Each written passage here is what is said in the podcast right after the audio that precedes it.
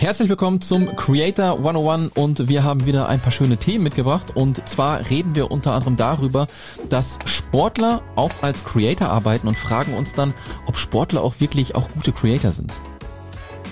Außerdem haben wir heute zwei Creator-Fragen. Die erste Frage lautet, ab wann macht es Sinn, mit einer Agentur als Creator zusammenzuarbeiten? Und die zweite Frage ist, was ist der Benefit einer Community, die man über Patreon oder über Discord aufbaut? The Sidemen machen auch wieder Aufmerksamkeit auf sich, die Gruppe aus UK. Sie haben schon vor einiger Zeit ihre eigene Streaming-Plattform gegründet und gehen jetzt den Weg nach Netflix und zwar gibt es dort dann eine Dokumentation über sie. Nicht zuletzt sprechen wir über den Brief. Brief? Nicht zuletzt sprechen wir über den Brief von Neil Mohan, der YouTube-CEO, der nochmal Aussagen über die Zukunft auf der Plattform YouTube gibt. Und das war's. Auf geht's. Let's go.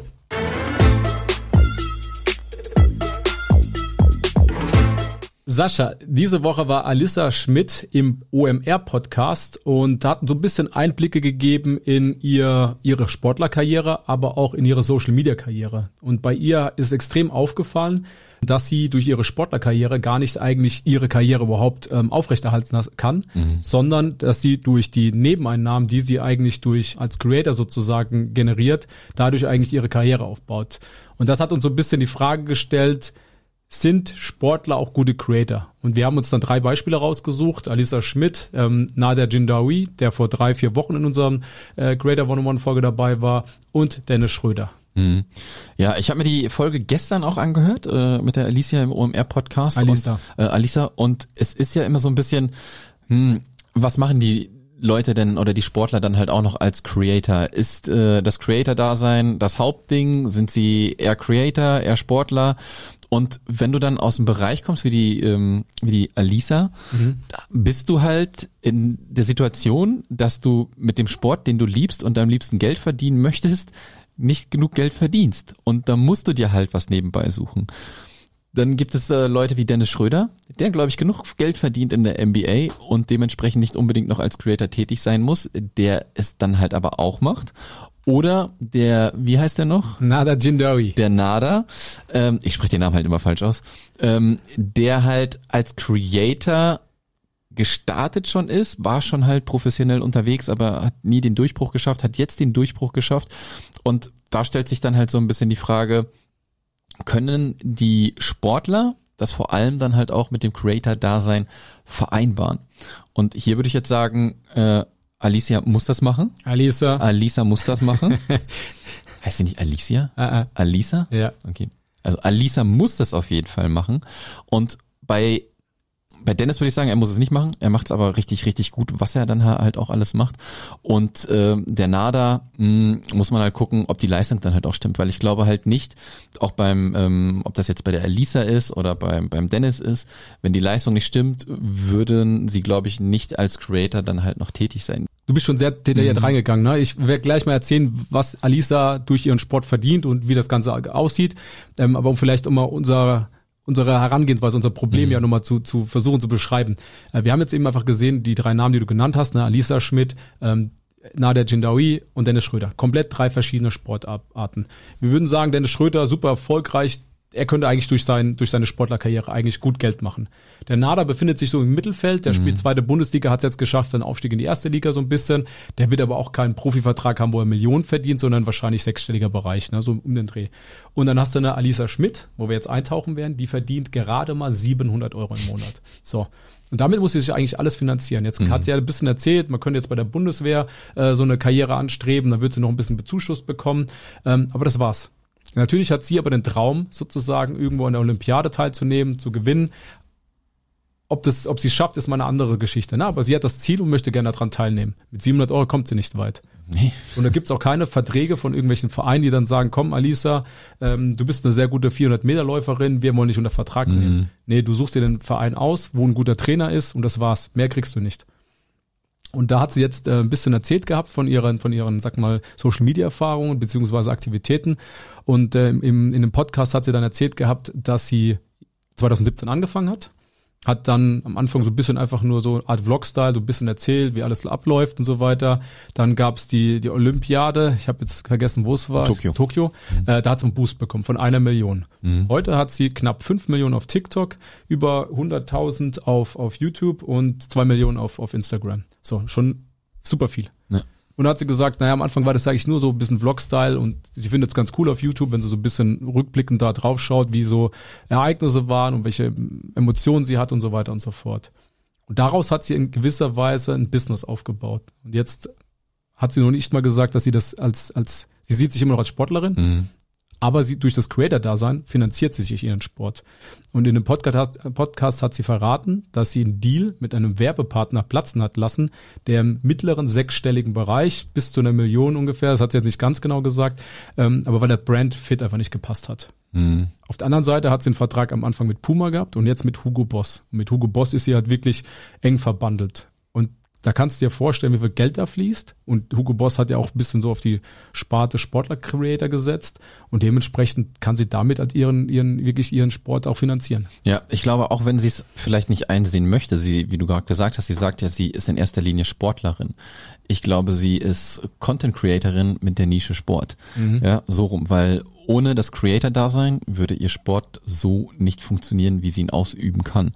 Ähm, sie oder beziehungsweise ihr, ihr, ihr Lifestyle, ihr Leben, wie sie es so führt, könnte sie wahrscheinlich nicht nur mit den 700 Euro führen. Ja? Mhm. Ähm, ich meine, was bringt's ja am Ende, ähm, wenn du an den Olympischen Spielen halt teilnehmen kannst, aber jeden Monat irgendwie äh, knapp bei Kasse bist und dir dein Essen nicht äh, organisieren kannst oder was weiß ich. Ne? Von daher glaube ich schon, dass sie ähm, den Sport braucht, um ihre Creator ähm, dann halt auch zu haben, weil ohne geht's nicht. Sie wird jetzt wahrscheinlich natürlich auch mit fast fünf Millionen Followern sich schon so ein Standing aufgebaut haben, mhm. dass wenn die Karriere jetzt mal vorbei gehen sollte, sie höchstwahrscheinlich viele Werbepartner auch noch hat. Aber Absolut. ich kann mir da auch vorstellen, dass das auch nicht auf ewig anhält, weil du musst ja irgendwo präsent sein und nur weil du immer, äh, weiß ich nicht, im Hugo Boss Outfit rumläufst weiß ich nicht, ob das dann halt auch so zielführend ist, auf langfristiger Sicht dann halt auch gesehen. Ja, für den Moment reicht das ja für aus. Moment, ne? ja. Und um auf die ursprüngliche Frage einzugehen, ne, sind äh, Sportler auch gute Creator? Jetzt hast du Dennis Schröder, mhm. hast du auch eingangs gesagt, ähm, verdient einen Haufen Asche, ja. der braucht's nicht. Nee.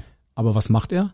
Er hat auch seinen YouTube-Kanal, äh, YouTube mhm. äh, macht auch eine Art Vlog und er zeigt einfach so ein bisschen Familienleben. Und das nutzt er, um seine eigenen Produkte zu launchen äh, oder beziehungsweise zu vermarkten. Das Parfüm, was er rausgebracht hat, die eigene, das eigene Modelabel und dementsprechend hat das auch Sinn und Zweck bei ihm. Ne? Und dementsprechend macht er das auch gut. Mhm. Und jetzt haben wir Nada in der Mitte, würde ich sagen. Ähm, und bei ihm, finde ich, sieht man es auch gar nicht, was er vorhat. Er hat jetzt zwei Millionen auf YouTube.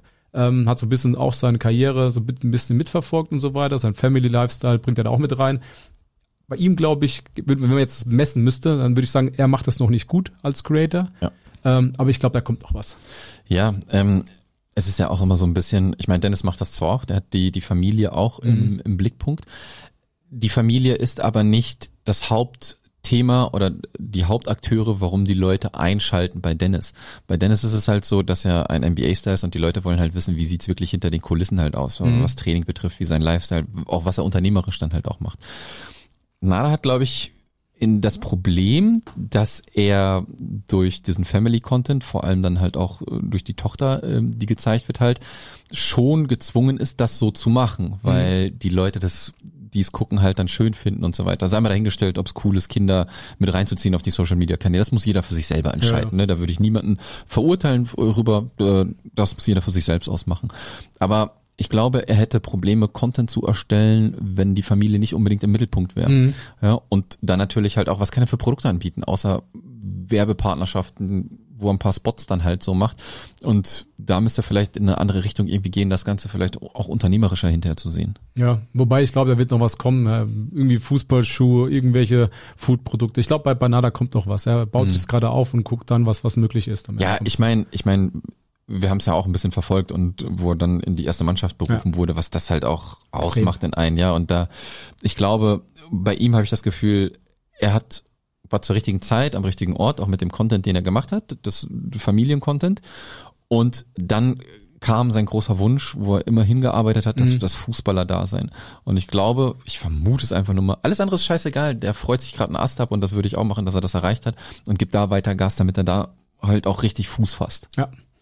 Und um die Eingangsfrage zu beantworten, sind Sportler gute Creator? Und wir haben es jetzt an drei Beispielen genannt. Und uns war das auch super wichtig, weil es geht jetzt nicht darum, jetzt um es am Beispiel Dennis Schröder festzumachen, Ja. aber es zeigt eben auch, dass Creator außerhalb von, sag mal, dem Outdoor, dem Streaming-Bereich ähm, oder dem Challenge-Formaten, dass diese Creator auch existent sind. Und ähm, Alisa Schmidt ist ein Paradebeispiel, wo man Sport macht aus einem Nischensport, Randsport oder einfach einem weniger lukrativen Bereich, aber wo es auch funktionieren kann, wo man halt einfach Social Media zum Positiven nutzt, um eine eigene Karriere ähm, aufzubauen. Und dementsprechend sind das gute Creator. Ja, und das haben wir auch schon mal gesagt, ne? Es, es gibt sehr wenige Leute, auch in Nischensportarten, die dieses Potenzial dann halt sehen und ausnutzen. Ja, es gibt ein paar, aber ich glaube, wenn du eine Persönlichkeit bist, die dann halt auch vor der Kamera einen coolen Content halt liefert, kann das hinterher auch wieder dein Sportdasein hinterher auch beflügeln. Ne? Wir Absolut. Haben, wir haben mal gesagt, so ähm, Logan Paul ähm, hat immer ein bisschen gerne geboxt oder vielleicht auch gewrestelt zu Hause, weiß ich nicht. Mittlerweile ist er vom Content Creator zum aus meiner Sicht einen sehr guten Sportler geworden. Ne? Wenn man, er wird jetzt vielleicht nicht in der großen Elite des Boxens mithalten können, aber was du da zum Beispiel im Wrestling halt gesehen hast, was der da für eine Show abliefert, das ist der reinste Wahnsinn dann halt auch, ne? Und so kann man dann die Brücke halt immer wieder schlagen. Ja, ist abs absoluter Win-Win für alle Seiten, Ja. ne? als, sowohl als Sportler-Creator als auch für den Sportart selbst. Ne? Kriegt mehr Aufmerksamkeit und dementsprechend wird äh, die Reichweite gepusht. Und wir sind ja auch davon überzeugt, dass es in Zukunft noch viel stärker gelebt wird. Ja. Ähm, wie du es gerade gesagt hast, es ist halt immer, der Sportler selbst muss es im Einklang bringen mit Output und Leistung. Aber wenn das funktioniert, dann wird es halt wirklich en masse geben. Und ich meine, das ist auch ein fairer Deal am Ende vom Tag. Du kriegst auch ein bisschen Geld dafür, kannst dann deine Sachen finanzieren, die du benötigst. Ja, Wunderbar. absolut. Kommen wir zur ersten Creator-Frage? Die erste Creator-Frage. Ja. Ähm, warum oder wann ist eine Agentur sinnvoll? Zu welchem Zeitpunkt sollte man wirklich an eine Agentur gehen? Macht es überhaupt Sinn? Ähm, wir haben mit dem Erwin gesprochen, der äh, ESP Media hat, eine, eine Creator-Agentur, wo unter anderem der Niklas Steenfeld ist oder Luis, den wir auch schon im Podcast Mhm. hatten, ist dort auch als, äh, oder der holt sich da auch die Beratung rein. Ähm, ja, was sagst du dazu? Was meinst du? Ja, also am Ende vom Tag ist ja immer die Bedenken und so geht, glaube ich, jeder Creator rein. Ähm, man muss was vom Kuchen abgeben. 20 bis 30 Prozent. Und das ist so ein bisschen das, das Problem, was man als Creator hat, ne? weil man vielleicht gar keinen Werbepartner hat oder man denkt sich, wow, wenn ich jetzt 20 bis 30 Prozent weggebe, habe ich keinen Bock zu. Ähm, und dementsprechend gibt's da diese, die, die, die Einwände, die man hat am Anfang. Auf der anderen Seite ist ja eine Agentur dazu da, dass man das, den, den Weg freigeräumt bekommt. Beispielsweise die Agentur kümmert sich halt wirklich um das ähm, Reinbringen von, von Werbepartnern. Bedeutet, dass man damit natürlich Geld weggibt. Auf der anderen Seite hättest du mehr Zeit, um kreativ zu sein, um eben auch einfach mehr an deinem Umsatz zu schaffen. Und vor diesem Hintergrund ist das ja eigentlich nur zu bejahen. Das heißt, wenn eine gute Agentur dich unterstützt, Werbepartner an Land zu ziehen, dann hast du doch am Ende vom Tag mehr Geld und mehr Zeit. Also kann man eigentlich darum widerlegen, dass es halt keinen Sinn macht, einfach sich dagegen zu sträuben. Ja, unterschreibe ich alles. Ähm, in erster Hinsicht glaube ich, dass man die ersten Deals einfach mal alleine machen sollte, Ja. ähm, um einfach mal ein Gefühl dafür zu kriegen, wie das dann überhaupt ist.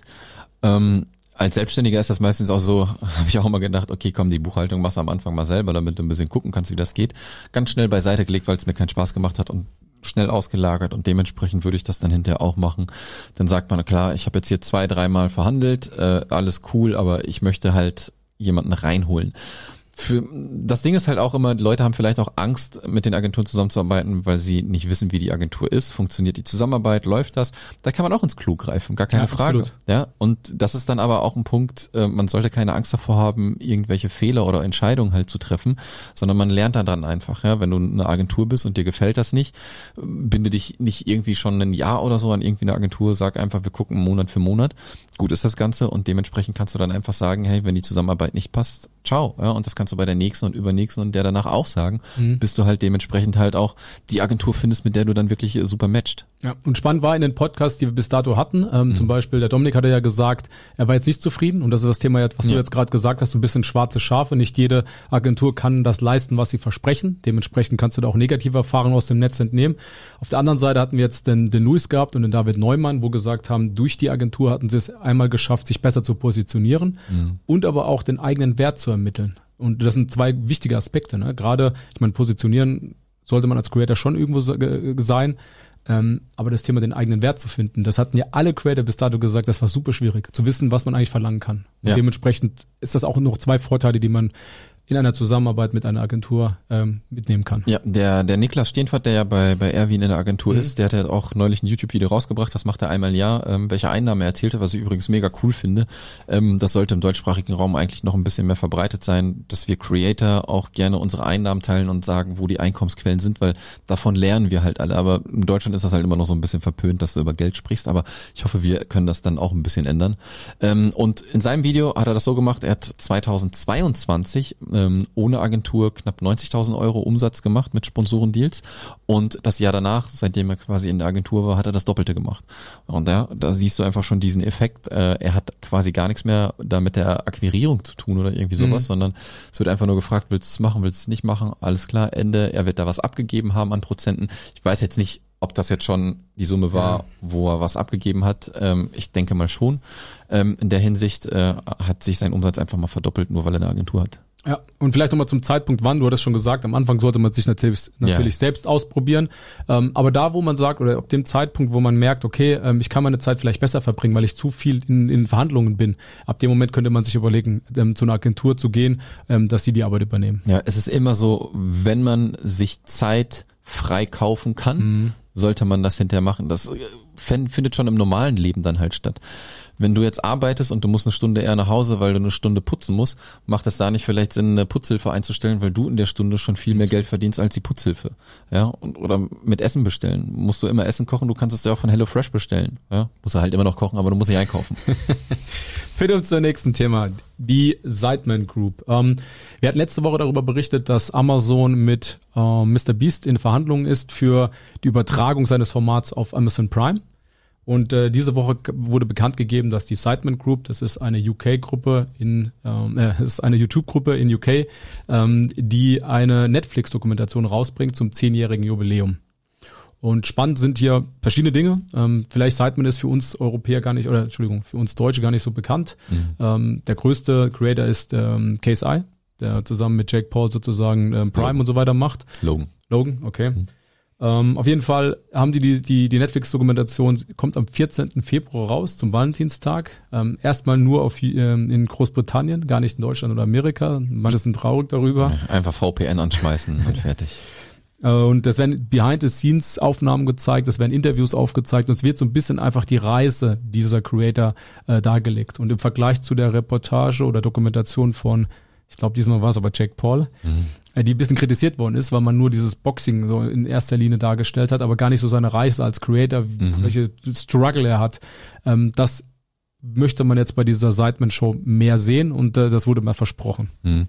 Also ich finde es erstmal mega beeindruckend. Ich fand den Amazon-Deal ja auch schon gut, den Mr. Beast eingegangen ist. Wir haben es auch schon gesehen bei ähm, Seven vs. Wild, die auch den Amazon-Deal eingegangen sind. Warum machen die Leute das? Man möchte halt einfach auch nochmal eine Audience abholen, die vielleicht noch nicht auf YouTube ist und dort einfach noch mehr Bekanntheit äh, bekommen. Und äh, die Streaming-Anbieter gehen da mega krass rein. Ja, finde ich auch mega gut. Mich hat ein bisschen gewundert, dass Netflix so lange gewartet hat. Früher war das so, Netflix ähm, war so ein bisschen das Aushängeschild für die ganzen Comedy-Sachen, für Stand-up-Comedian, die sonst nirgendwo eine Plattform haben. Und die haben die da reingeholt und dann wusste man, alles klar, da kriege ich auf Netflix Stand-up-Comedy. Und vielleicht sagen wir auch irgendwann mal zu einer normalen Streaming-Plattform einfach, ey, ich weiß ganz genau, auf Netflix kriege ich auch ähm, Creator-Content geliefert. Buche ich deswegen auch mal so ein Ding. Ja. ne? Absolut. es ist halt so, ähm, ich bin der felsenfesten Überzeugung, wenn du mal so eine Größe erreicht hast, wie Sideman, wie Mr. Beast, äh, wie Yes Theory, und bei Sideman sehen wir das ja auch schon, dass sie auch eine eigene Streaming-Plattform gegründet haben, dass es eigentlich im Grunde egal ist, auf welcher Plattform du tätig bist, weil die Audience mitkommt. Und deswegen gründen die meisten jetzt halt auch schon ihre eigenen Streaming-Dienste, weil sie ihre Audience dann halt auch selber behalten wollen, weil die Sidemans werden jetzt nicht den großen Einfluss haben auf Daten, Zahlen und Fakten, was die Audience betrifft. Die werden halt dann diesen Effekt haben, dass vielleicht noch mehr YouTube-Abonnenten kommen. Aber den krassen Einblick, wo sie mit den Daten dann halt auch noch irgendwelche anderen Sachen machen kann, Merchandise verkaufen oder keine Ahnung was, die werden sie halt nicht bekommen. Aber es ist ein geiler Move, um halt Ja, auf Reichweite die, zu genau, pushen. Reichweite zu pushen. Und es ist Win-Win für beide Seiten. Aber was ich noch viel geiler finde, ist, und das jeder sieht ja den Erfolg am Ende, ne? KSI super erfolgreich, alle leben da mit Millionen, die sie um, um sich um, umwerfen. Ähm, ich finde aber so ein bisschen mal wieder back to the roots, also wirklich mal den Werdegang zu sehen, wie man angefangen mhm. hat, welchen Struggle man hatte. Ich finde diese Einblicke als, sag mal, angehender Creator, oder auch vielleicht als fortgeschrittener Creator viel, viel wichtiger, weil es einfach zeigt, welchen, welchen Kampf du hast und wie du den durchlebt hast und wie diese Gruppe den durchlebt hat. Ne? Ja. Und das finde ich eigentlich viel, viel charmanter. Ich finde das, also ich, ich gucke mir auch gerne Behind-the-Scenes-Material mhm. an von, von Sachen, die mich interessieren. Was ich jetzt hier daran interessant finde, ist halt, wir, wir sehen halt in, in den englischsprachigen Ländern halt, sehen wir Gruppen von Creatoren, die, die richtig groß werden. Ob das jetzt halt hier Sidemen ist, ob das Yes Theory ist, die richtig groß werden, ob das die Nelt Boys sind. Ähm, in Deutschland fehlt mir das so ein bisschen. Also ähm, es gibt die Elevator Boys, ähm, ja, die da sind, aber die nicht ansatzweise so eine große Reichweite ja. haben, wie nur eine Gruppierung aus dem englischsprachigen Raum. Und da sehe ich so eine kleine Lücke, die durchaus geschlossen werden kann, wenn sich äh, drei, vier, fünf Creator vielleicht mal zusammentun, dann auch und selber Content dann erstellen, ja, ja. weil wir, wir sehen das bei den Sitemans, ne? Jeder hat noch sein eigenes Leben. Das ist wie so eine Boyband, die sich dann mal getrennt hat, wieder zusammenkommen, wieder ein Album machen und dementsprechend ist da eine Lücke. Vielleicht habe ich es auch einfach noch nicht gesehen auf YouTube. Ja, hast du recht führt uns zur nächsten Creator-Frage und das ist eine spannende Frage, weil wir zwei Strömungen wahrgenommen haben. Im Podcast mit Dominik, äh, hat, wir haben ihn gefragt, ob er denn nicht irgendwie so so eine Community aufbauen möchte, ne, über Patreon oder Discord. Und er meinte, nein, das würde nur zu größeren Rückfragen kommen und einfach zu viel, zu viel mehr Aufwand. Auf der anderen Seite hatten wir jetzt paar angehende Creator, die gesagt haben, die möchten unbedingt eine Community aufbauen. Ähm, und haben sich die Frage gestellt, ab welchem Zeitpunkt macht das Sinn und was ist der Benefit? Und eigentlich mit der Frage steigen wir jetzt hier auch in die Diskussion ein. Was ist der Benefit, ähm, eine Community aufzubauen auf Discord und auf Patreon oder auf Patreon und ab welchem Zeitpunkt macht man das? Ja, also Zeitpunkt aus meiner Sicht sofort. Ähm, viele Leute werden sich fragen, was sofort? Da ist ja noch gar nicht so die die die große der große Anlauf irgendwie. Äh, ist ja genau wie bei uns, ne, wo du gefragt hast, ja, ey, da 17, 18 Leute drinne und da muss einfach so ein kleiner Mindset Shift vorkommen, die Leute, die da reinkommen ähm, die bei uns extra den Newsletter abonnieren, um diesen Link zu kriegen, weil wir könnten den Link ja auch einfach veröffentlichen und würden zum Beispiel auch schon mehr Zulauf kriegen, garantiert. Ähm, es ist aber so, die Leute sind schon mal eine extra Meile gegangen, um halt in Kontakt mit dir dann halt auch mhm. zu treten. Man muss auch nicht unbedingt äh, für krasse Interaktion innerhalb so einer Community sorgen, weil irgendwann, wenn die Community groß genug ist, trägt sich so eine Community dann halt auch selber. Am Anfang natürlich super schwierig. Mhm. Und das ist auch ein bisschen weird zu verstehen, weil man ist gewohnt, dass auf Instagram und überall jede Sekunde irgendwie was passiert. Aber in so einer Community, wenn sie zum Beispiel auf Discord ist, kann auch mal eine Woche oder zwei Wochen komplette Stille herrschen. Das ist nicht schlimm. Die Leute sind trotzdem da drinnen. Mhm. Und vor allem mit dem Ziel hinterher äh, reinzugehen, ähm, was unser Ziel ist und was das Ziel auch anderer Creator sein sollte, ist nicht nur von AdSense zu leben und auch nicht nur von Sponsorendeals, mhm. sondern auch mit eigenen Produkten. Sind es jetzt digitale Produkte oder sind es physische Produkte, ist erstmal komplett egal. Baust du eine eigene Community auf und diese werden zu Superfans. Es gibt immer, wenn du tausend Superfans aufbaust, die dich wirklich abfeiern und du brauchst wirklich nur tausend, dann sind das die, mit der du ein sehr lukratives Business betreiben kannst. Nehmen wir einfach mal ein digitales Produkt, mhm. tausend Leute, du hast wirklich Fans 50 Prozent kaufen davon ein 2000 Euro Produkt das ist schon mal eine Hausnummer, ja, und dementsprechend kannst du mit 1000 Warenfans super viel erreichen und man sollte einfach so ein bisschen den Schalter umlegen und sich sagen, hey, ich starte jetzt eine Community sofort, muss eine Community sofort auf dem Discord-Channel sein, auf, auf, keine Ahnung, irgendwo, irgendein Forum oder irgendeiner WhatsApp-Gruppe oder so. Muss nicht sein. Es reicht auch, wenn du halt einen äh, Newsletter startest, wo du halt dann schon mal auf jeden Fall deine, deine Zielgruppe hast und die dann später vielleicht dann auf so einen Discord-Channel ähm, hintreibst. Ja, und das finde ich gut, weil du gesagt hast, und das hast du ganz am Anfang gesagt, es geht um ein bisschen die Erwartung runterschrauben. Ja. Und aber die Erwartung musst du auch direkt an deine Community so ein bisschen stellen, nämlich dann könntest du das Thema, was der Dominik ja beschrieben hat, ne, so ein bisschen aus dem Weg gehen. Wenn du sagst, hör mal zu, äh, die Community dient zum Austausch untereinander, aber ich bin jetzt nicht der Initiator und gebe euch den Input oder bin immer dann als Moderator zuständig, sondern die Community selbst trägt das. Ne? Ja. Ähm, und das ist ein gutes Beispiel, auch wenn wir jetzt so 17 Leute haben. Letzte Woche zum Beispiel haben wir uns über TikTok unterhalten ne? und dort war ja im Gespräch, äh, man kann ja auf TikTok jetzt Videos bis zu 30 Minuten mhm. hochladen und einfach mal so einfach ein Gefühl dafür zu kriegen, was ist das Ergebnis der anderen Creator. Und da geht's halt nur um einen Austausch und du musst ja nicht, du gehst ja mit einer Frage in diese Gruppe rein oder in diesen Discord-Kanal von uns und kriegst dann eine Antwort Vielleicht auch nicht, ne? Aber Ja. du kriegst da zumindestens kannst du dein Problem dort äh, darlegen und hast dann vielleicht ein Feedback. Und dementsprechend muss es ja nicht ständig sein, sondern irgendwann nur auf Abruf. Und so benutzen die Kolle äh, Kollegen, sondern so benutzt auch die, unsere Community, unseren Discord-Kanal. Ja, und man muss eigentlich sich wirklich eingestehen, äh, auch wenn es keine Währung im, im eigentlichen Sinne ist, Community ist das größte Gut, was du als Creator dann halt auch haben kannst. Und wenn du wirklich dann halt Leute hast, die dich abfeiern und mit dir in dieser Community sind, um sich halt einfach auszutauschen. Ja, alles in, im Leben funktioniert auch über Beziehungen. Leute lernen sich darüber kennen. Du organisierst Treffen und man hat einfach ähm, die Gleichgesinnten, die auf einem Fleck dann halt wirklich sind. Das ist Gold wert. Das ist wirklich Gold wert. Und das sollte man so schnell wie möglich den Hebel umlegen und wirklich eine Community starten. Damit wir jetzt einen nahtlosen Übergang haben. Wir haben das schon perfekt eigentlich alles vorbereitet. Natürlich. Wie kommt man eigentlich zu unserer Discord-Gruppe? Mm, genau. Ähm, ich habe es gerade schon mal so ein bisschen betont. creatorsnippet.de. Dort könnt ihr unseren Newsletter abonnieren, der mindestens einmal in der Woche kommt, wo wir ein bisschen was über die Creator-Szene bekannt geben, äh, Neuigkeiten, so wie wir das auch hier machen in den Videos. Und wenn ihr dann möchtet, dann äh, bekommt ihr eine E-Mail von uns, in der ihr quasi auf unseren Discord-Channel kommen könnt und dann, wenn ihr Creator seid, auch äh, die Leute dort fragen könnt, hey, wie sieht mein Thumbnail aus? Ist das gut? Äh, soll ich äh, Thumbnail A, Thumbnail B nehmen? Oder wie sieht der Titel aus? Und dementsprechend tauschen wir uns aus ähm, geben auch Analytics äh, bekannt, ne? Wie hat ein Video performt, äh, was kann man vielleicht nächstes Mal besser machen, wie läuft die Hook, einfach nur, um sich auszutauschen unter Creatoren. creatorsnippet.de. Perfektes Product Placement. Bam. Führt uns zum letzten Thema. Der CEO von YouTube, Neil Mohan, hat äh, letzte Woche einen Brief veröffentlicht. Den kann man auch auf dem Portal von YouTube nachlesen. Und da gab es vier Kernaussagen für die Zukunft. Erste Aussage, AI ist noch weiterhin voll im Fokus auf YouTube und die möchten da weiter noch pushen. Vor zwei Wochen gab es ja die ähm, Zahlen für Quarter 4 letztes Jahr, wo sie gesagt haben, dass sie ihre Werbeeinnahmen nochmal steigern konnten. Und äh, aus dem Kontext oder wie man es lesen konnte, ist, die werden das ganze Geld nehmen, was sie dort sag mal, als Gewinn rausgenommen haben und pushen damit weiter AI. Und letztes Jahr haben sie ja zwei Apps rausgebracht, die Dreamy App oder Dream App und diese Musik App, wo sozusagen dann generiert eine KI Musik erstellen kann mit diesen acht Sängern. Mhm. Dementsprechend äh, bin ich wirklich gespannt, wo die Reise hinführt. Absolut. Ähm, ich habe, äh, hat jetzt nichts. Ist das auch AI? Äh, YouTube, äh, nicht YouTube, äh, Apple Pro Vision, die Brille, Ja. die da rausgekommen ist und so weiter, ähm, was da technologisch alles möglich ist. Und ich bin gespannt dann halt auch, inwieweit das Ganze dann für uns Creator vereinfacht wird. Ähm, ich hoffe, wir werden nicht ausradiert ähm, wie die Kerzenmacher, äh, aber mal gucken, was da passiert. Führt uns zur zweiten Aussage, Creator ist die nächste Generation des Entertainments. Und da kannst du jetzt genau sagen, die Kerze wird nicht ausgemacht. ähm, spannend war hier, die hatten gesagt, okay, wir möchten weiter Creator ähm, unterstützen. Und wenn man sich die Plattform anschaut, ist YouTube eigentlich noch die beste Plattform, was die Ausschüttung betrifft. Und da wurden Zahlen veröffentlicht. Insgesamt gibt es drei Millionen Kanäle, die im Partnerprogramm sind.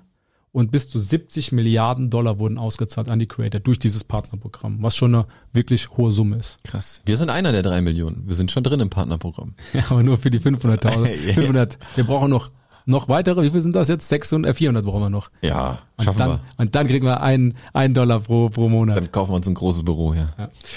Dritter Punkt, äh, auch spannend. Äh, YouTube wird weiter pushen, ähm, im Wohnzimmer sozusagen zu sehen sein. Das heißt, die möchten ihre App auf den Fernseher sozusagen weiter pushen und das Format weiter pushen. Das haben sie auch den Kontrakt damals gemacht mit der NFL, um dort ein bisschen mehr äh, verbandelt zu sein. Und spannend war hier, dass sie gesagt haben, dass sie in den letzten drei Jahren die Views auf den Fernseher um 400 Prozent steigern konnten. Mhm.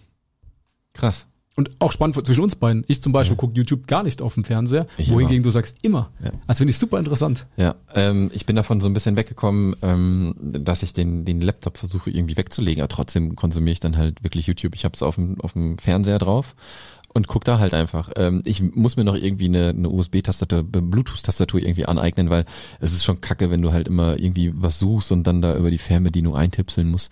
Ist noch nicht geil gelöst, aber ich bin halt super Konsument auf dem Fernseher. Ja, das finde ich krass. Also das ist ein kompletter Unterschied, ne? Aber das wird in die Richtung gehen und wahrscheinlich wird es Ja. weiter noch gepusht werden, Fernseher. Letzter Punkt, der ist ein bisschen sehr allgemein gehalten. Da geht es so ein bisschen, wir müssen die Creator Economy schützen. Da haben sie gesagt, wir müssen auf der einen Seite natürlich ähm, unsere Creator schützen, wir müssen aber auch unsere Werbepartner schützen, weil am Ende vom Tag ist es ganz klar, YouTube ist ein Business. Business wird über die Werbeeinnahmen erzeugt und deswegen müssen sie auch ihre Werbepartner so ein bisschen mit reinbringen und auch deren Interessen verfolgen. Und auch ein Punkt, glaube ich, noch nicht ganz so relevant, beziehungsweise war vor zwei Wochen auch ähm, der, wie heißt das, das Gerät, der Gerichtstermin, wo die ganzen sozialen Mhm. Plattformen unterwegs waren. YouTube hat gesagt, die möchten mehr zum Schutz für Kinder machen. Und äh, auch, ich sag mal, ein lobenswertes äh, Ziel, was sie da haben. Äh, vor zwei Wochen, wie gesagt, waren ja die ganzen sozialen, sozialen Plattformen vor Gericht und mussten sich entschuldigen für dieses digitale Mobbing und so weiter. Okay. Ähm, hast du nicht mitgekriegt? Nee, Mark Zuckerberg hat sich entschuldigt und so weiter.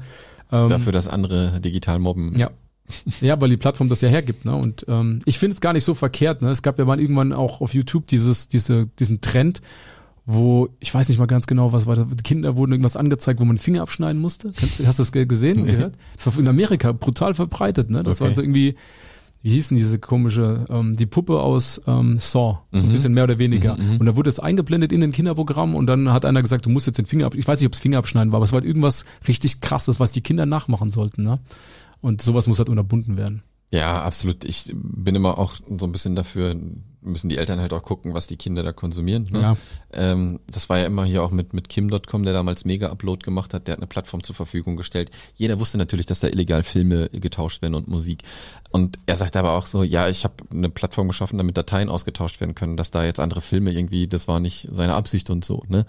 Äh, ist immer so ein bisschen, nur weil du die Plattform hast, bist du dann verantwortlich hinter drüber, was alles passiert. Ist PayPal verantwortlich dafür, dass so viel Blödsinn da passiert mit irgendwelchen Verarschen von Geld, dass du da was versuchst, okay, aber dass du dich dann vor Gericht auch äußern musst, wie, wie Mark Zuckerberg. Ich denke mal, Amerika ist da nochmal ein bisschen anders. Wir wollen das fast jetzt nicht aufmachen. Dementsprechend ja. war es das für heute gewesen. Oder hast du noch was? Ich habe nichts mehr. Hast du noch irgendwas? Ja, ich habe noch was. Echt? Ich habe echt noch was. Okay, cool. Ich war ja gestern, nee, was haben wir heute? Wenn wir das aufnehmen, haben wir Montag. Ich war am Samstag auf dem Geburtstag. Aha. Und ich habe damals schon immer geguckt, wie kann ich mich irgendwie raussneaken von solchen Veranstaltungen. Ne? Familie, ganz schön viele Leute, alles so laut und so. Mittlerweile bin ich ja Vater geworden, das heißt, man kann spazieren gehen. Ja? Also Podcast reingemacht, in die Ohren, rausgegangen, spazieren gegangen. Und wenn die Leute gucken würden, wo wir hier wohnen, die würden sagen, das ist ein Dorf. Es ist aber eine kleine Stadt, würde ich sagen. Ich war jetzt richtig auf dem Dorf. Ein paar Häuschen nur im Feldweg war ich laufen. Ich bin gar nicht weit rausgegangen gehe ich so und auf dem Dorf ist das so. Auf einmal grüßt mich einer, sagt mir Hallo und ich so, oh ja, auch Hallo zurück, kommt der nächste, sagt auch zu mir Hallo. Ich so, boah, ich bin voll drin im Dorffeeling halt. So dachte ich mir, komm, beim nächsten grüßt du mal. Ich grüße den nächsten, der fünf Minuten später kommt. Was macht er? Grüßt mich nicht zurück. war ich wieder raus. War ich wieder raus. Ich will nicht mehr. Meine Frau wollte immer, dass wir ein Haus irgendwie bauen da auf diesem Dorf. Ich habe gesagt, nein. Die ersten zwei waren nett, aber dann wollte ich nett sein und man war nicht nett zu mir. Einmal im Game drin gewesen und dann wieder direkt rausgeschmissen. Direkt rausgeschmissen. Was aber lustig ist, ähm, dadurch, dass du ja dann rausgegangen bist, kamst du ja als super guter Vater rüber, weil er, der Papa geht ja raus mit seinem ah, Absolut, anderthalb Stunden. Richtig, aber gar keiner erzählt, dass der, dass der Mann jung ist. Wahrscheinlich hast du im Kinderwagen geschoben, Podcast reingemacht ja, und eigentlich nichts gemacht. der hat gepennt. In diesem Sinne, bis, zum nächsten Mal. Woche. Ciao.